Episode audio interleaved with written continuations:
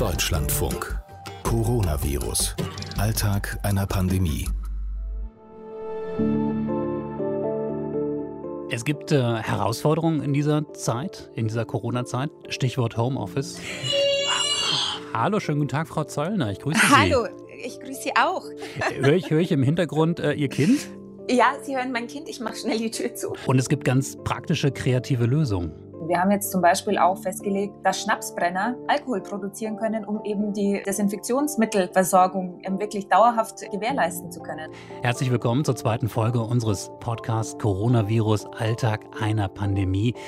Der Podcast, in dem es um die geht, die noch viel mehr als wir alle mit dieser Krise zu tun haben, diese Krise lösen helfen und natürlich auch jeden Tag Entscheidungen treffen müssen. Darum geht es heute in dieser Folge. Ich bin Corbinian Frenzel. Schön, dass Sie dabei sind. Die Frau, die wir gerade gehört haben, heißt Emmy Zollner, ist Bundestagsabgeordnete für die CSU Wahlkreis Kulmbach im Gesundheitsausschuss. Das heißt, sie hat gerade ganz viele der Fragen auf dem Tisch, äh, um die es jetzt geht. Und wenn ich sage auf dem Tisch, äh, dann kann ich den nochmal verorten. Der ist gerade zurzeit noch nicht in Berlin. Eigentlich wäre sie in Berlin, Sitzungswoche des Bundestages, aber auch das hat sich alles ähm, verschoben. Die CDU-CSU-Abgeordneten werden erst am Abend nach Berlin reisen, haben ihre Fraktionssitzung ins Digitale verschoben. Es geht da um unglaublich viel, was jetzt abgestimmt wird. Ähm, viele, äh, zig Milliarden Euro, die bereitgestellt werden äh, für die Wirtschaft, aber natürlich auch für das Gesundheitssystem. Ähm, liegt das auf ihn? Also macht das nochmal einen ganz anderen Druck auf einen, auch als Politikerin? Ja, ähm, das ist schon so, aber ich habe natürlich auch wie in allen anderen Gesetzgebungsverfahren mein Team und man kann sich das klassisch so vorstellen, dass ich ein Dokument habe, wo ich auf der einen Seite die Punkte des Gesetzes aufgereiht habe und auf der anderen Seite eben die Forderungen, zum Beispiel von den Kliniken oder von den Physiotherapeuten oder von den Ärzten. Und dann ist es die Aufgabe abzuwägen, was dient dem Gemeinwohl. Und in diesem Fall ist was sehr, sehr Positives, nämlich dass alle an einem Strang ziehen und dass alle wollen, dass äh, gerade im äh, Krankenhausbereich das ein gutes Gesetz wird, weil natürlich dort im Moment ähm, so viel Arbeit geleistet wird und so viel Umstrukturierung geleistet wird. Das ist einfach der Wahnsinn. Und deswegen muss da auch einfach eine Unterstützung für die Kliniken da sein. Und da sind sich alle auch einig. Mhm. Man hört im Hintergrund immer, dass Sie auch als, als Mutter gerade noch gefordert sind, nicht nur als Politikerin. Ähm, Frau Zollner, das, was Sie gerade beschrieben haben, normalerweise haben Sie dafür ja richtig, ähm, richtig Zeit. Aber wissen Sie, wie bei Kindern manchmal das Gefühl hat, ich hätte gerne mehr Zeit, haben Sie möglicherweise auch bei diesen ganzen Gesetzgebungssachen auch das Gefühl, wow, das ist gerade so viel, was auf uns da lastet und ähm, wir haben so wenig Zeit. Also ja, es ist eine herausfordernde Situation, aber nichtsdestotrotz, finde ich, kann man von Abgeordneten auch erwarten, dass wir natürlich, wir haben ein, ein, also wir haben den Instrumentenkasten vor uns und da ist zum Beispiel das Thema der Schuldenbremse steht im Gesetz drin, dass es eben in besonderen Situationen da eben auch eine Abweichung von der Schuldenbremse geben kann. Und äh, das heißt, dieser Notfall war vorgesehen und es ist jetzt schon die Aufgabe, genauso wie es die Aufgabe für einen Mediziner ist, wenn er denn die Instrumente vorliegen hat, die auch zum Wohle des Landes oder zum Wohle des Patienten dann auch einzusetzen. Und deswegen hat man natürlich Respekt vor den Entscheidungen, aber jetzt in dem Sinn keine Angst. Merken Sie, dass Sie jetzt manchmal an Grenzen stoßen bei dem, was Sie da machen müssen? Naja, in dem Sinn kann ich nur sagen, ich äh, merke, natürlich habe ich auch Kapazitätsgrenzen, dass ich sage, ich versuche meine Telefonate, die ich mache, wo mich ja verschiedenste Akteure auch anrufen, sei es die Pflege oder die Vertreter der Ärzteschaft oder Apotheker, ähm, ich versuche das alles gut möglichst abzutelefonieren. Aber im Moment ist es natürlich so, dass es ähm, natürlich viele Themen sind, die da auf einen einströmen. Nichtsdestotrotz bin ich der festen Überzeugung und deswegen müssen wir schauen, dass wir da als äh, Gesellschaft auch zusammenhalten. Dass die große Aufgabe ist, dass wir schauen müssen, dass das Pflegepersonal, das jetzt voll in der Verantwortung steht und auch die Ärzteschaft, die voll in der Verantwortung steht, dass da alles gemacht werden muss, um eben hier da zu unterstützen, wo es denn geht. Und deswegen würde ich sagen, es ist keine, in Anführungszeichen, keine besondere Stellung, die jetzt der Bundestagsabgeordnete hat, in dem Sinn, was die Kapazität angeht. Und es gilt ähm, aber natürlich auf einer ganz, ganz anderen Ebene, vor allem der körperlichen Ebene, gerade für den Krankenhausbereich.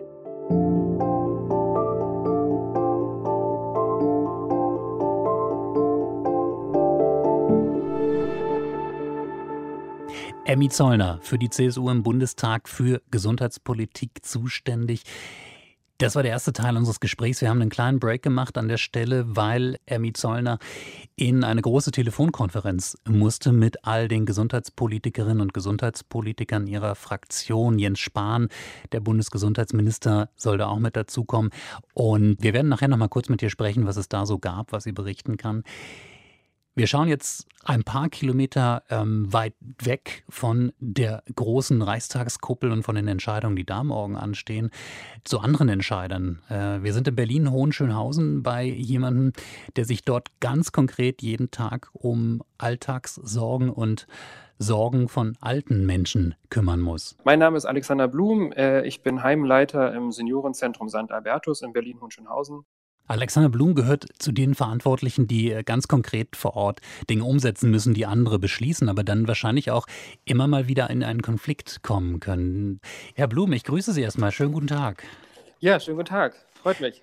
Wahrscheinlich äh, gibt es da doch manchmal so Momente, äh, wo Sie auch zweifeln, oder? Oder also hatten Sie da auch schon manchmal so Sachen, wo Sie denken, ja. ja, das müssten wir jetzt eigentlich machen, aber ich weiß, ich kann das eigentlich weder den älteren Menschen jetzt hier zumuten oder auch den Mitarbeitern. Ja, also das haben wir auch gerade ganz aktuell. Äh, man soll natürlich auch im Kontakt mit den Bewohnern, die man bei der Körperpflege ja sehr, sehr intensiv hat, in dieser Situation soll man es vermeiden, mit den Bewohnern zu sprechen, ja, oder viel zu sprechen. Und das habe ich meinen Mitarbeitern auch gesagt. Wir haben eine Vielzahl von dementen Bewohnern. Das können wir nicht machen. Also wir haben einen Mundschutz sozusagen, den tragen die Mitarbeiter die schwer dementen Bewohner müssen ja angeleitet werden, die müssen bei der Körperpflege begleitet werden, da muss man sprechen, da muss man was sagen. Deswegen bleiben die Mitarbeiter zumindest bei dem Personenkreis, machen sie das weiter. Und bei den anderen Bewohnern, wenn man halt so dicht ist, da so körpernahe Tätigkeiten verrichtet, dann kann man sich überlegen, soll man das auf das Mindestmaß beschränken und man kann auf jeden Fall sprechen, wenn man diesen Abstand hat, die anderthalb Meter. Mhm. Wenn Sie jetzt vor diesen Situationen stehen, stehen Sie vor diesen Situationen eigentlich auch alleine, so als äh, Pflegedienstleiter oder äh, beraten Sie sich da? Haben Sie da Austausch vielleicht auch außerhalb, äh, außerhalb der Einrichtung, aus, weiß ich nicht, in der Familie oder so, dass Sie sagen, dass, ich muss das dringend mal loswerden? Ja, also das mache ich natürlich schon. Also es sind natürlich Entscheidungen, die wir jetzt treffen müssen. Man muss ja auch nochmal sagen, wir sind ja jetzt gerade in einer absoluten Ausnahmesituation. Von uns hat ja noch keiner solche Zeiten erlebt. Von daher muss ich mich natürlich in meinem privaten Leben auch dazu austauschen und mir Meinungen einholen und hier in der Einrichtung sozusagen mit meinen Leitungsmitarbeitern Mitarbeitern. Das machen wir schon im Vorfeld, bevor wir das an die Mitarbeiter geben, sitzen wir zusammen und besprechen, wie können wir es machen und welche Informationen geben wir jetzt raus und wie geben wir sie raus. Hm. Sie haben gesagt, ähm, Sie haben das noch nicht erlebt. Äh, wir alle haben so eine Situation noch ja. nicht erlebt. Die Bundeskanzlerin hat das ja auch in ihrer Ansprache gesagt, dass seit dem Zweiten Weltkrieg eigentlich äh, eine solche Situation nicht mehr war. Und jetzt denke ich an gerade auch an ältere Menschen, wie sie in Heimen sind. Da gibt es ja einige, die haben ja so schwere Zeiten erlebt, ganz anderer Art. Ähm, aber ist Ihnen das jetzt auch schon begegnet in den Gesprächen? Also, dass da, äh, dass da bei Alten auch möglicherweise gerade auch bei Dementen auf einmal wieder Sachen hochkommen, ähm, weil sie jetzt äh, diese Situation erleben, erspüren können? Ähm, bei Dementen eher nicht, aber bei Bewohnern, die geistig noch uneingeschränkt sind, kognitiv wirklich noch klar sind, da kam schon hin und wieder, und wir sind ja jetzt in der zweiten Woche, wo wir diese massiven und deutlichen Einschränkungen sozusagen haben und spüren. Und da gibt es natürlich Bewohner, die an damals erinnern, an den Zweiten Weltkrieg oder an die Nachkriegszeit, die dann schon sagen, naja, es ist schlimm, was wir jetzt durchmachen müssen, aber es geht auch noch mal schlimmer, was wir damals erlebt haben.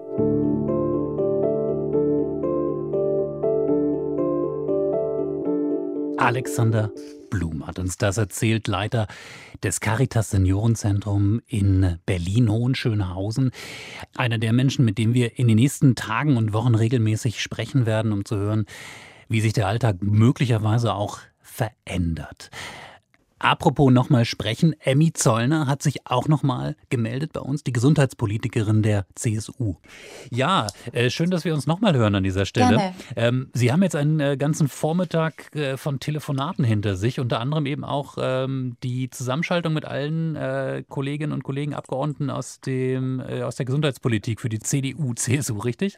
Genau, wir hatten jetzt ähm, eben eine Telefonkonferenz zusammen mit unserem Gesundheitsminister und das ist eben ganz regulär eigentlich unsere Arbeitsgruppensitzung. Also die haben wir regulär eben immer dienstags und ähm, jetzt eben in dieser Weise als Telefonkonferenz zusammengeschalten. Ähm, solche Arbeitsgruppensitzungen sind nicht öffentlich eigentlich, ne? Das heißt, Sie können jetzt hier gar nicht groß aus dem Nähkästchen plaudern, was Sie da en Detail besprochen haben.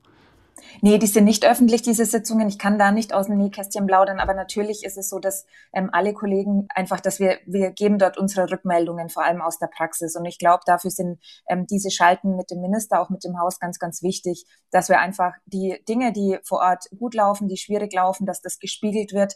Ähm, aber natürlich ist man, hat man in, ähm, hat man auch die Möglichkeit, Kritik anzubringen, auch Lob anzubringen. Und das Schöne an solchen Sitzungen ist einfach, dass es wirklich ohne ohne Filter sein kann. Und deswegen sind diese Sitzungen einfach so wertvoll. Mhm. Ähm, Sie können da ungefiltert sprechen. Vielleicht können Sie uns ein bisschen gefiltert, aber doch irgendwie den Eindruck wiedergeben, wie, äh, wie zufrieden Sie auch gerade Sie als Politikerinnen und Politiker sind, wie gut Sie da auch mitarbeiten können, auch gerade letztendlich ja wirklich äh, im Prinzip mitgestalten können an dieser wichtigen Stelle. Oder fühlt man sich da doch ein bisschen zu, zu abgehängt dann irgendwo in der Telefonleitung? Nee, man fühlt sich überhaupt nicht abgehängt, weil ja die Punkte natürlich ähm, abgearbeitet werden. Die Punkte, die, die, guten Punkte, die schwierigen Punkte, ähm, die werden natürlich ähm, aufgenommen. Wir bekommen ähm, natürlich auf unsere Fragen immer wieder Rückmeldung, Rückkoppelung, ähm, haben natürlich auch den Zugang ähm, über unsere Arbeitsgruppe zum Ministerium, aber sind natürlich auch mit den Akteuren selbst eben in Kontakt, sei es mit den Staatssekretären oder mit dem Minister. Also da funktioniert auch der Kontakt und ähm, man natürlich kann ich jetzt nicht, wenn ich eine Information an den Staatssekretär habe, ihn jeden Tag anrufen. Aber ich kann ihm jeden Tag eine SMS schreiben oder zwei oder drei